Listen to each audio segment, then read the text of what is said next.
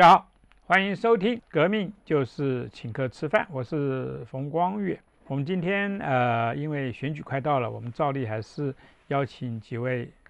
没有政党支持的这种孤儿、孤儿型议员、孤儿型候选人啊，来来我这边聊天。他们虽然没有政党支持，可是他们的政见常常都比那些有政党支持的那些议员要好。那因为他们知道要靠自己。那就是要靠政见。那我们今天请的是台北市大安文山区的这个无党籍啊议员呃参选人林颖梦，颖梦你好，峰哥好。那颖梦呢，呃，其实以前也是我们，我不是我们了，他们 他们啊时代力量，是吧？那其实他们时代力量呢出来不少人呢，那都是我们的人，那就是我们的人，是吧？那我是身为这个时代力量退出一官兵辅导委员会啊委员长 啊，这个我一定，这个我觉得不要客气，我一定要当委员长啊，对对，我是第一个跳出来的啊。那其实呢，我有一个义务啊，要来照顾这些比较是属于后跳船的这些。真的很感谢，真的，而且那时候后来都知道峰哥睿智先知。没有，我我我所谓的先知是因为。啊，我就是跟那几个人一天到晚混在一起，我知道他们那个一肚子坏水，真的是一肚子坏水。那我也不要讲谁，那大家也知道，对不对啊？反正哎，国运长隆啊。好，那个你的选区现在当然很紧张，我知道，因为我光是这个选区里面好多的这个议员候选人其实都很优秀哎。嗯。你们尤其是你们现在要要连任的这这一批人。因为你们的问政，我其实一直有在 follow，所以呢，除了你以外，另外几个人的这个问政，有些你是比较不上电视的，对，比较少，比较少嘛，对不对？那其他的一些有政党澳元的，那他们包括电视的政论节目，也是算是某种澳元，嗯，啊，那我就只好靠我们这种小众的来支持你了，嗯，谢，对对，那个。其实我我在看你的证件之前啊，我我想要特别去谈一件事情，就是你因为今年年初的一些比较属于法律的这种纠纷，基本上都解决了嘛。嗯，目前就是说最大条的那个被抹黑的那件事情，已经全部都解除了，不起诉了嘛？对对，不起诉了。对，但是还有一些小地方是对方因为有伪造我的签名的部分，那这件事情因为当下检察官他也没有办法去就是。确认到底谁讲的是真的，谁讲的是假的，所以这件事情还是会到法院，因为他一直借由这个方式去说那是我做的，我指使他做签名，所以这我有点背黑锅啦。所以，我我知道你告他啦，对对对对对，我告对方，但是这个案子因为涉及到说现在法律上面认为是我指使对方，所以我还是会变成好像是有罪一样这样子的去处理。对，但是因为这个。因为我认为证据在我这边是比较站得住脚，因为那个笔记一鉴定就知道了嘛，所以就这个就还是之后再处理喽。对，啊，可是这个东西就是费日矿石，就是要比较长一点的时间。对，那在这这之前呢，我们就不去谈这个东西啊，这个是意外的，那这个这个很深知己的东西。嗯，那我倒是啊呃想要跟呃我的听众跟观众聊一件事情，这件事情很重要。就是说，我我我访问到现在，我尤其是地方的议员，我常常会问他有关于民房的问题。哦，我我我觉得你的民房的议题是我所见到的这些参选人里面最扎实的一个。感谢冯哥，因为我在花很多时间研究。对，你你怎么会对这个特别的证件有兴趣？哦，这个就要跟冯哥讲一下，因为我之前是在 f r e d d y 那边工作嘛，我当他的国防委员会的，对对对，他在国防委员会。那其实那时候我每天都会看到国防部的报告，针对中国的议题，包含的舆情，包含中国他们正在准备怎么样的军军事的这个这个资源是什么，如何，其实报告都看得很清楚。所以在那时候我就。呃，希望是说，哎，除了军方之外，到底我们民间哈地方政府到底有什么样的责任？而且以及我们一般的民众到底要怎么充实自己对于军事或者说对于民防的知识和训练，还有这个技巧？对，所以那时候我有自己去问我们的国防部，那时候我就问说，因为我们面临到中国，他一直在累积他的军事的资源，然后一直在规划他就是几年几月就是要攻击我们的这样一个内容。好，那这样子一个状态之下，到底我们民一个普通的人民到底该怎么办？我们又不是军人，那我们该做什么？对，那时候我就问国防部说，如果我想要学习，因为我是女生嘛，我没有当过兵，我想要学习怎么使用枪，我想要学习射击的话，那我可以透过国防部怎么样的资源来参与这样的一个课程。然后那时候国防部就跟我说，哎，他们没有规划，然后他就说这个要给开放给一般人民使用，这个要很多配套措施，这个要从长计议。所以我的起源就是从这边开始的啦。对，那后来就是。在这个过程之中，我就一直在想说，那我我要用各种方式去想办法让人民可以增加这样的一个实力。所以我选上议员之后呢，我就问包含的警察局，哦，包含我们地方的巡守队，嗯，哦，然后以及我们看一下就是民防系统到底现在的组成如何，嗯，所以严格来说，我就是从二零一七年开始研究到现在为止，然后发现说，哎，其实市府其实有机会可以。充实我们的民防系统，因为我们法律规定就是要有民防。那民防在战争时刻的话，它负责后防的这个稳定嘛，秩序的稳定、交通的稳定等等的。那但是就是说有没有实物的训练，这就是我很关注的问题。因为大家很不喜欢、最讨厌的事情就是坐在教室上面，然后听完就忘记了 这个状况，这没有没有让我们学到东西啊。所以后来我在了解，就是我们民防大队的这些队员哦，我跟他们讨论过，那他们其实都有讲到说，其实他们的训练是非常的 不充实的哦，就是根本没有走到户外然后就是就是在室内，而且一年就是只有两次，很少。所以后来我就再仔细看了一下我们的预算，发现是说，哇，真是不得了哎，就是原来预算是这个样子，就是。在民防大队的这个总预算里面呢，只有四 percent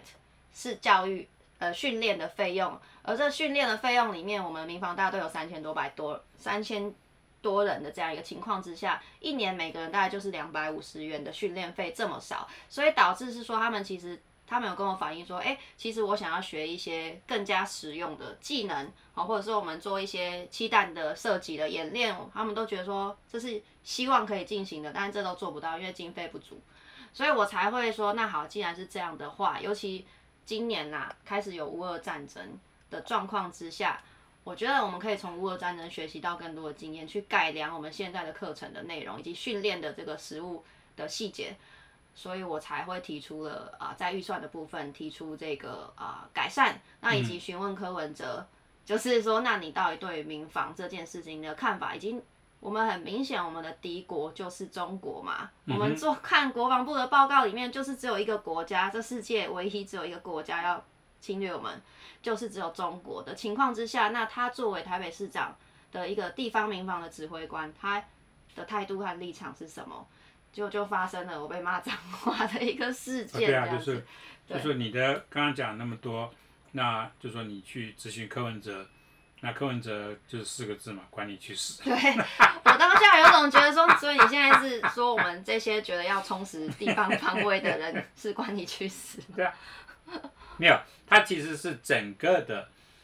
以他的心态啦，就是管你们台北市市民去死，真的。这个事情包括像这一阵子发生的那个水门外面的那个淹水的这些事情，就是就这样子啊，那管你去死。那哎，我要我要竞选二零二四的大卫，你们来吵我干什么呀？对不对？你们那个几辆车子泡一泡，管你去死啊！真的，对不对？对，是这样子。这种态度太明显，我想说你是市长，你这样子对吗？对我们市民，我们会觉得很不安全哎。其实你的这一个对于这个台北市民房的这些看法，我发现你还反映在你的问政里面。例如说，我发现你对于呃跟这一些呃自由国家的一些呃比较有这种呃这种所谓的抗争意识的城市，例如说布拉格，嗯，是跟布拉格建交，你在这件事情上面的态度是什么？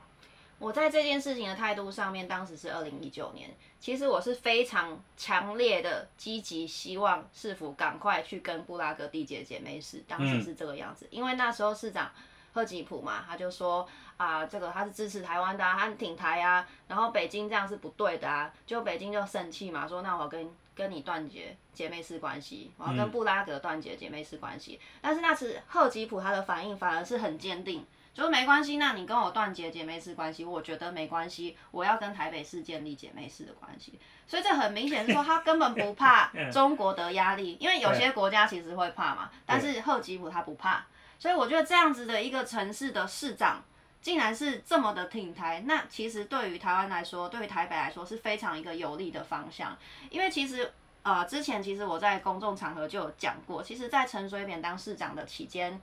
当时他第一次就提出城市外交这个四个字，从他这任内开始，在他施政报告里面，他施政报告里面特别有讲到为什么要做城市外交，战略目标要很清楚，就是要开拓台湾的国际空间，争取其他国家的支持。是对，因为我们当时在呃世界上面一直被中共打压，做玩零和游戏，所以没有办法实质的以国与国的建交，但是透过城市之间的缔结姐妹市，其实有更。其他的意义，透过软性的方式建立联盟的意义哦。所以其实我就觉得说，这那么明显啊，就是这个样子。那我们为什么不跟布拉格缔结姐妹市？就当时柯市长，我觉得他的反应让我真的很奇怪哎。就是他反应，我第一次咨询他的时候，他反应就说，呃，就是他就是一个很很很躲避的一个方式，他没有要主动。我说你到底要不要送出去？你就直接送出文件，然后跟他。跟他，因为他一定会答应啊，那你要不要送？他就说啊，这个再看看啊，怎么样？就是左右支支吾吾。然后这件事情我就说没关系，你就送。然后时间就到，我的咨询时间就到了，所以就没有先后后续 就没有下文。我想说，那你到底是怎样？所以我后来，因为当时柯文哲有一个很知名的。他自引以自豪，就是说他会跟议员开便当会，代表他很亲民，他很听议员的意见嘛。所以我说，那我要跟柯文哲开便当会，你们帮我准备一下。我就是现场一大堆的局处首长啊，那种就是他们有国际事务部嘛，还有一些就是其他的局处秘秘书处啊、秘书长那些，然后然后还有柯文哲，大家都在这边。我就说，那你现在进度如何？然后就秘书说啊，还没，还没送出去，就这边。对，然后我就说，我说，哎，我我上次讲的多久？然后我现在在跟你开便当户，我是要问你进进度，结果你跟我讲是零。然后我当时问了一个很关键的问题，我觉得这件事情让我觉得很不可思议哦，就是说，我问柯文哲说，你到底对于台北市地铁姐妹市，你到底有没有战略规划？因为他就是很重要，他是要开拓我们国际空间，那你有没有这样战略规划？就他跟我说两个字，哎，没有，很直接，他说，呃，没有，不不需要，那是李登辉时代的事情。嗯。对，然后我就我说不对，你这样子不对。我们现在有有比，我们现在没有被中国打压的吗？请问，对，然后我就说那所以这件事情到底要不要送啊？就是一直在跳针这样。然后他最后就跟我讲了一个很关键的反应，我觉得听完以后觉得很痛苦。他就说不要惹中共不爽。他这样讲？对他直接就跟我讲说不要惹中共不爽。那我今天就可以公开的在这边就讲，这个完全是符合。柯文哲这种龟孙子的这样子的一个形象嘛，他当下我其实非常震惊。那柯文哲你就是一个龟孙子，我现在又又从一个议员这边得到证明了嘛？对，柯文哲不爽来告我，你不要告尹梦哦，是我骂你龟孙子了。OK 啊啊，好，OK。可是这件事情上面我很好奇的时候，那个时候的议会里面的其他同仁呢？嗯，这件事情基本上是这样子，就是说，在我开完便当会以后，然后柯文哲回我那句话以后，我当下，因为我很想这件事情成，而且我认为他一定会成，所以我就跟柯文哲讲说，我说你不用担心这种事情啊，就是不会惹公中公不爽，我们就赶快把文件送出去就好了。那我们人家都已经对我们表示友谊，我们当然也要伸出这个友谊之手啊，这对我们没有坏处，所以最后当然秘书就说好，他们会送出去。就柯文哲就沉默，就没有再讲了。然后这件事情果然送出去以后呢，送出去这个程序是这样子：秘书处他提出了这个要求，呃，就是缔结姐妹式的规划之后，会送到我们委员会、民政委员会做做审查。那送进去的时候，其实民政委员会那时候啊，议员基本上没有太多的反对啦，基本上议员没有太多的反对。所以这是这是这是有一点泛党派的。应该是说当下的一个氛围，而且我们要建立姐妹市，这没有什么好反对的。对对对啊，对，这没有任何人好反我觉得只有柯文哲自己在那边就是自我审查。怕他的老板不高兴。对，自我审查。所以在当下，其实我认为民政委员会其实是蛮顺的啦，只是国民党有一点意见，总之他就是通过了。那最后就是柯文哲这通过之后，柯文哲就很开心，哎，看市场反应不错，因为网络上反应不错嘛，就他就很开心的去出国，就去立刻去找那个贺吉普了。那当时还有做一一套新闻，就说你看我做的多好。然后那时候他这样的时候，我就心中想说，我都没有戳 戳破你当时给我讲这种。对，我是到了最近我才觉得说我应该要讲一下。好啊，你在这边讲的很好啊，那我就我就帮你这个在后面稍微加强一下。柯文哲，你这个龟孙子，你都是靠别人在帮你做业绩。就是啊，算了，我也不知道怎么讲他，但从此以后我就知道说，原来你是这样的态度，那难怪你在双城论坛是这样。对。所以我每次都会在他要开双城论坛的时候，我就说，那你要不要跟中国反映说，不要军不要军机扰台？你敢不敢反映？然后你能不能讲说我们台湾就是民主自由国家，你们不应该侵略过我们？你们要你要不要这样讲？他推给小英了。对，他就说他为什么不把攻击打下来？他推给小英了。这个人哦，就是这样子啊，然后永远就是他的脑袋啊，就一天到晚都在想怎么样子推卸责任，对，怎么样子揽功，对，对不对？就这样子啊。对，但是我对于他为什么那么怕中共？不开心这件事情，我觉得很匪夷所思，我到现在想不透。没有，二零我已经讲很多很多次。二零一四年他就任之后，中国共产党那边的那个时候火灾器官的那个最后那个负责人，一个黄医师来台湾，那他来台湾之后，柯文哲的态度就整个转。那个黄医师是等于是柯文哲去中国十八次，他的招待都是由那个黄医师在负责，所以呢。那我们也知道，说柯文哲自己很骄傲的说，他去那边吃了很多点心，是，对他吃点心的事情，他太太很不高兴啊，嗯，对吧？对啊。然后我相信是有些吃点心的场面是被中国共产党录下来了。哦，OK，所以这个东西其实像我们这样子的政治历练的人，虽然我们没有在在政政坛里面啊有任何的这种所谓的这个这个经历，可是我们对于人性，我们对共产党的这个党的过去这些年的表现。我们对柯文哲这样子的人的人性，我我这东西就八九不离十了。他对于他的那些党员，把他们当狗在看；中国共产党把他这种人也是当狗在看，跪。那这件事不敢这样站起来了，马上跪。我跟你讲啊，政治啊，你们你们这些年轻人哈，你们看的是你们看的是那个，然后让你们这个热血澎湃的那一面，我们看的都是在会让我们冷笑的那一面。真的，所以我们要多交流，才知道说哦，原来有这个。其实你的证件里面还有一个，我觉得有意思，是说你对于海洋国家的一些呃国家跟城市，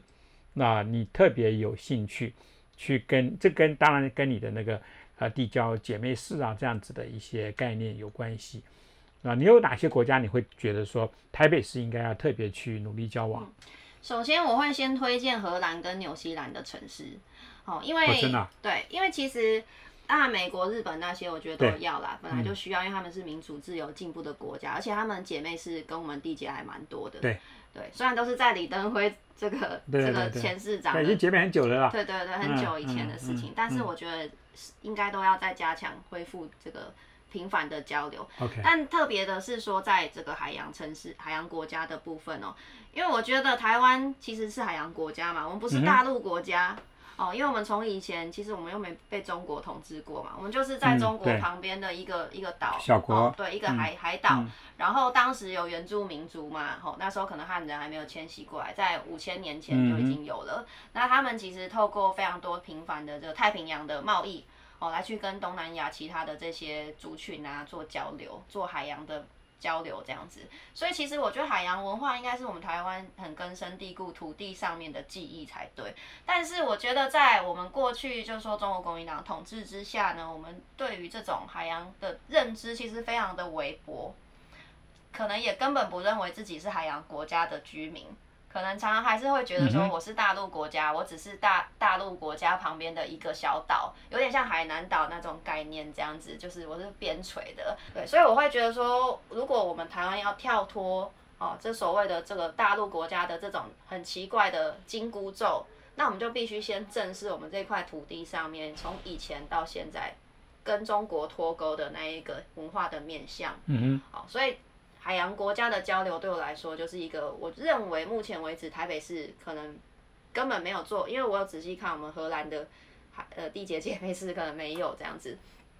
纽西兰也是没有然后就比较少这样的一个。那我为什么会讲这两个国家？是因为荷兰其实跟台湾是有渊源的一个国，家，对，那他们其实，在海洋文化的这个教育，其实是非常跟扎实的。他们从幼儿园就会开始教导，就是说我们周边是有海的。那我们以前是怎么透过以前我们的民族嘛，然后透过这个海洋去做贸易啊，然后怎么到其他国家啊等等的。然后海洋为什么那么重要？好、等等这些内容。那其实台湾其实需要学习这个教育的层次。那在纽西兰，我觉得比较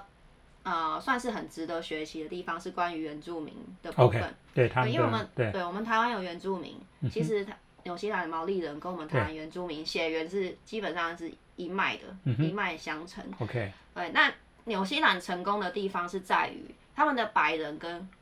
毛毛利人是共治的，OK，所以他们的城市治理其实是共治的，他们是互相共荣共存，而且一起开创一个新的纽西兰的国家方向，不是只有白人的，也不是只有毛利人，是两个一起融合的。对，所以走在纽西兰的路上，你可能会发现，哎、有些路名特别的有趣，因为那是毛利语。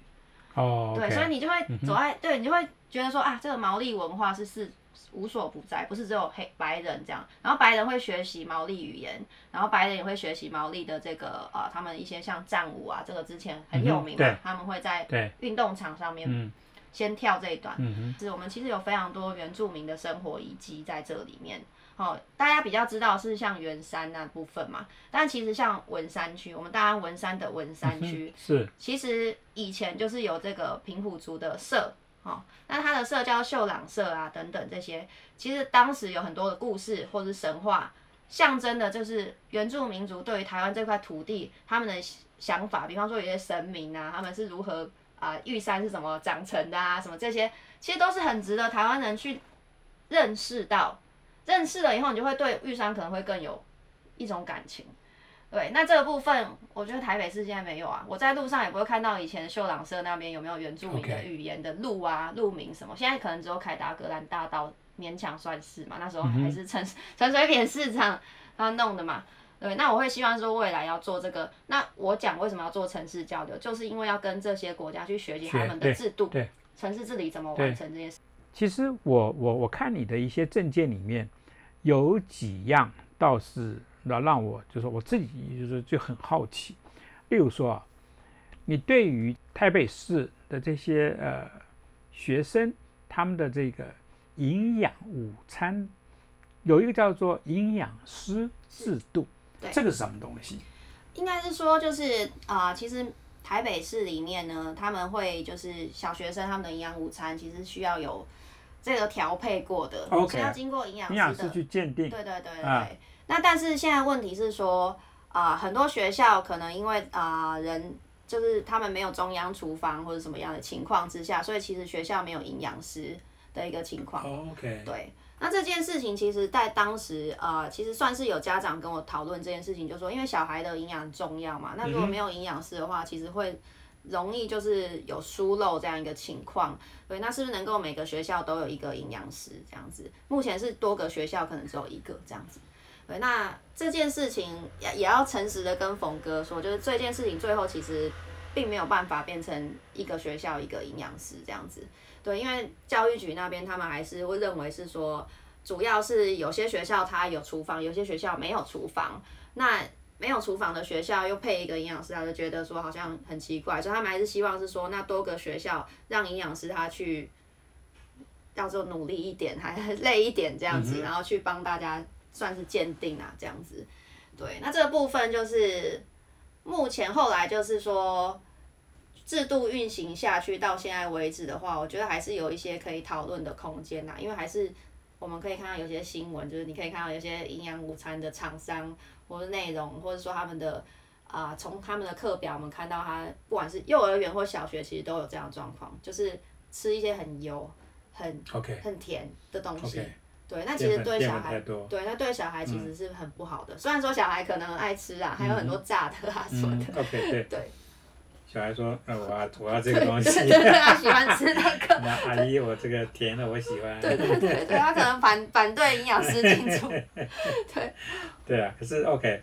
所以就是说，其实议员在这个环节上面也是呃具有这个监督的。有啊、有那你们你们如果真的开始去监督的话，你们是怎么样？你们你们是请同仁去抽查那个学校的这些营养午餐呢，还是你们会去跟营养师做互动，去跟他们谈？主要是这样子。第一个，我们会先跟家长家长嗯讨论，因为这个一定是家长发现有这样的问题。对，因为我们毕竟也没有小孩所以没有对，所以家长会跟我们反映说，哎、他发现学校有这样状况。那通常我会认为应该不是个案，如果有一个学校有可能，通常其他学校抽就是确认一下，可能也有类似的问题。所以除了这间学校之外，我就会跟教育局去调资料，就是说我要看所有的学校的它的这个营养午餐的成分，呃，不是成分啊，就是说它的菜单这样子。那菜单里面去看哪些有一问问题，哪些可能还好的问题状况，然后有没有配营养师，嗯营养师有没有鉴定过哦，等等的这个状况。嗯哼，对，那所以呃，从这个制度上面，哦，我们除了解决个案之外，从制度上面就是做一个盘点，盘点完以后，我们就会请教育局说，那你针对这些看起来比较有问题的学校，那是不是可以请你们就是发公文去督导他们说要改善？因为这个看起来很明显就是太甜，很明显就是太油的一个情况之下，那是不是能够跟营养师来去做讨论？OK，那还有一个一个证件，我其实也有也有兴趣，嗯，就是那个线上的老检，线上劳检这件事情是，呃，过去是这样，这其实有推成功啦。就因为过去是这样子，就是说，如果今天我们就是有一些劳资的问题的话，然后我觉得我的工作状态有一些有一些不不平等的状况，其实以前的市府它只能透过一九九九去澄清。是然后就没有了，就是没有，然后就再派案这样子。那可是因为一九九九有一个问题是说它是比较综合性的啦，所以我说线上劳劳检的那个主要是这样子，就是我们去修整它的那个问题，我们希望让它更克制化。其实这个有点后来我就是请那个当时的劳动局长还是赖香林，哦，当时他也是，我就跟他说，我希望你可以参考一下说这个部分其实新北做的比台北好，所以我们会希望是说，那你先让这这个呃这个想要申请的这个劳工，他们可以透过分类来知道自己的问题是什么，然后确实的填写以后，然后用勾选的方式，然后不要让他都要写一个大长篇，有时候很多劳工根本不会写作文啊，对啊，他写一个大长篇，然后他根本没办法解释，那你这样子市府要怎么有效率的处理？对，所以我就将他这样子分门别类，然后要求他就是要用勾选的方式，然后最后啊、让这个劳工可以更加的便利去做他的申请，所以最后是有完成这个部分。劳工陈情是因为他觉得他被分派到的工作或他的整个工工作环境是有问题的，对所以他才去陈情。对，那他澄清照照你刚刚讲，其实很多是去靠的打一九九九，对，就是不是有线上的那种一九九九，然后要写一个作文。嗯哼，OK，所以就是说，所以呢，其实你们议员做的就是站在劳工的立场，帮助他们其实能够更方便的把自己的一些委屈，把自己的工作状态，对。那能够让这个市政府，因为市政府在监督他们嘛，市政府在分派工作给他们，对，可是你要去，你们议员要去去帮助这些劳工对。维护他们的权益，，然后更有效的去对传对达他们要讲的对内容。对，好，那还有一个就是说跟你的证件也有点关系，我我也非常好奇，提升市容的标准，哦，这个又是什么东西？这个其实当时讲的比较抽象，主要是希望是说我们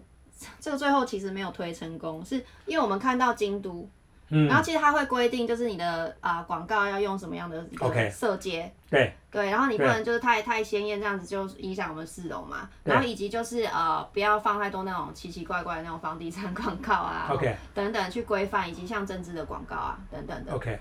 那其实这个部分就是分成好几个层次啊。第一个就是说，像京都那样子的规范，所谓的招牌的色阶、招牌的大小这件事情，我认为可行，但市府认为不可行，他认为会扼杀他发展啊，之创意之啊类，的。对对对啊对对对，啊所以这个直接就被打枪。啊，对，但是我会觉得说，这是应该可以讨论的项目，虽然说可能没办法一触可及，嗯但是为了台北的市容，应该是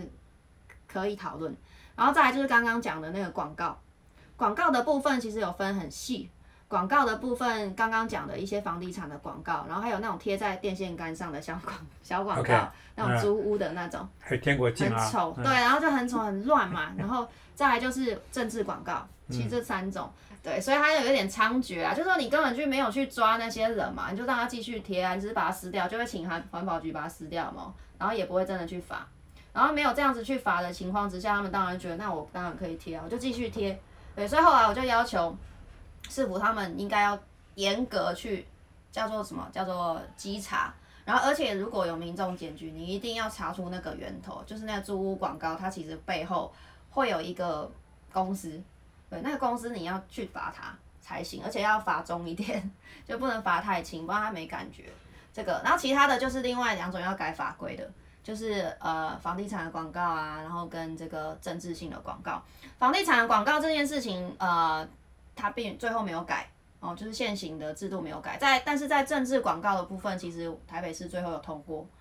呃，大概是下一次二零二四的时候就会施行了。那它这个施行其实就它的要点什么？它蛮严格的，就是它有规定，你要贴海报的张数，一个候选人只能贴，我记得是五十张。OK。对，总共哦，你在全市只能贴五十张。对，然后包含说议员阶级还是所有的候选人都有，包括市长。对。所以如果以以后要竞选市长，你也只能对对对，OK，就 OK，对，台北市十二个十二个区，一个区就是大概四张或五张，哎，各之类的，这个好，这个好。如果是乱贴的，就是五十张。然后如果你要，他会规范一个说，其他的地方是区公所，他们会给你一个格子，你就贴在那边。OK，对，你不能乱贴。有个公共区就是。对，就这是模仿日本啦，对，这个日本就是这样嘛，所以你不会看到到处都是奇奇怪怪的招牌。想当年我从美国回来的时候，那我发现说那个时候的台北市的竞选比现在不知道乱多少倍。你光是那个旗子，你记不记得？你小时候有有有，对吧？你小时候那个旗子，连行人对对对对分隔岛对。然后每次一选完，就有些人是专门在收集那个旗子拿去卖啊，回资源回收嘛，对啊，资源回收嘛，对不对？就是说去收集那些旗子，收集那些旗杆。啊，那个那个真的是非常的乱，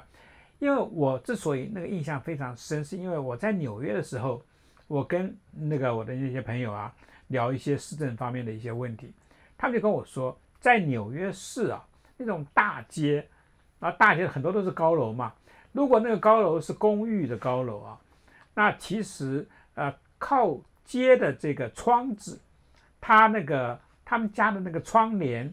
是有颜色的限制。哦，这么厉害哦！这个这个是规范的很细，对，就是说都是基本上是白色的，就是他不要你那个，就是说好像就是说对对，乱七八糟的颜色，就把那个整个的那个街道的这一面的这个颜色全部弄坏掉，嗯，很丑。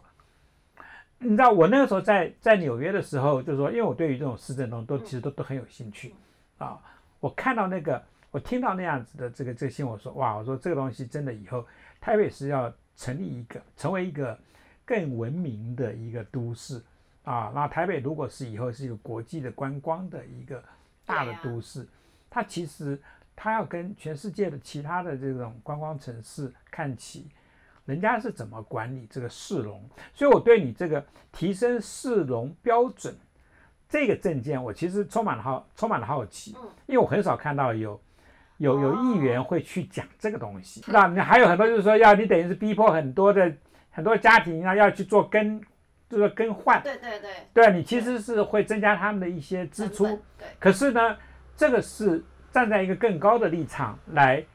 的一个角度来看我们这个城市。对。你作为一个议员，你当然是要站在一个更高的角度，是，对吧？然后啊，希望我希望我们这个城市台北市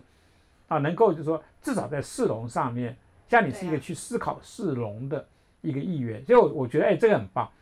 那这我就必须在这边啊，跟啊所有的这个，那就说也许以梦的支持者也好，就是一般的选民来讲也好，这个是一个比较大家不太去思考的一个面向。可是我们每天生活在台北市里面，那我们我们我们眼睛这个这个这个每天看的都是市容里面这种有些东西，真的是会让我们就是不舒服。对，很受不了。就是就不舒服了，是吧，就就这样。对，可是呢很重要，为什么？因为没有人去想这个东西，我甚至找了广告工会来讨论台北市的，是对，但但是就是你知道，就是那个阻力是有一点大，一定有挡人财路的地方。阻力是蛮大，所以当时我就觉得说这个有点困难，但是我还是希望台北市未来可以，这因因为走向一个国际城市的话，我会觉得基本上你真的那个要调整一下，那个美学的部分，这是第一部分嘛，就是说国际城市的美学应该是是要好的吧，好看的，舒服的。然后第二个是，我觉得小孩子从小长大的过程之中，你看到的景象会影响他这个美学的成长和认知。如果我们每天看到都是乱七八糟的东西，长大以后你就会觉得说，哎，好像也不用，就那标准变得很低。对于美这件事情、好看这件事情的标准变得很低，就好像什么都可以这样子，那会影响就是说，因为我为什么会这么这么样的一个感觉，是因为我们去欧洲，然后走出来就很美。那其实我觉得从小到大，你看到那个那些美学架构，你我觉得在一个人他在学习的过程之中，他不知不觉就会潜移默化。是啊，对，那会让他开创他这个创意和思考。可是现在如果我们看到这么乱，我就觉得说应该都是很就是没有办法去，有点是扼杀啦。所以我会希望是说未来啦，这应该是个目标，虽然没办法现在，但是希望未来可以如此。我会觉得说巴黎那个窗台都是花，家家户户那个窗台都是花啊。然后我看到我们台北，当然整个台湾了啊是，铁窗，都是铁窗。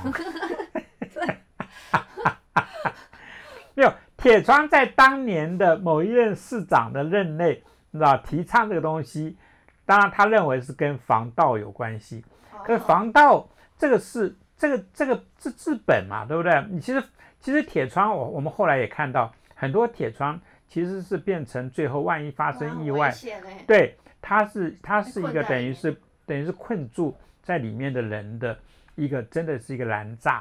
你就你就因为这样子你逃不出去。可是因为太多家庭有这样子的设施，对，所以呢，你你就只能慢慢改。例如说新的建筑，现在真的是比较没有看到这样子的设计。嗯对，还有一个就是台湾台北非常热，夏天冷气机，冷气机的这个放置，你知道？你看那个冷气机的放置，其实你看新的建筑比较有去考虑这样子的那个这个这个它设计上面，建筑师他会设计这东西。可是你光是看那个老的建筑的冷气机的放置，你不要讲说，其实很多东西其实有点危险。那那真的视觉上面啊，因为我我特别看到你这个提升市容标准，我就觉得说你们议员真的要做这个事情对啊，你们要替台北市的很多的事情把关。这个我们的视觉美美感，这个是你们要把关的。对啊，这要从小培养啊。对，啊，所以我以前还特别一直在想说，我以后要去发展一个，例如说帮每一个家庭去去那个种那个，就去那个养那个植物的这个行业，哦固定来你们家帮你们换花，